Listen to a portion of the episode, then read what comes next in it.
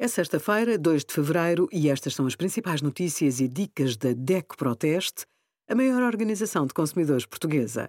Hoje, em DECO.proteste.pt, sugerimos como resolver problemas de condomínio e de vizinhança. Pode pensar que papel tem o humor no contexto político e socioeconómico atual e até 15% de desconto em reparações e produtos de marca própria na iServices com o cartão DEC Proteste Descontos.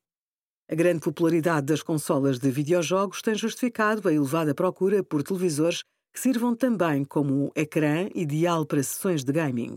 As especificações mais relevantes que os fabricantes de televisores destacam para os jogadores são o modo de jogo, o HDR para balançar os níveis de brilho ou a frequência do ecrã para uma qualidade de imagem mais nítida.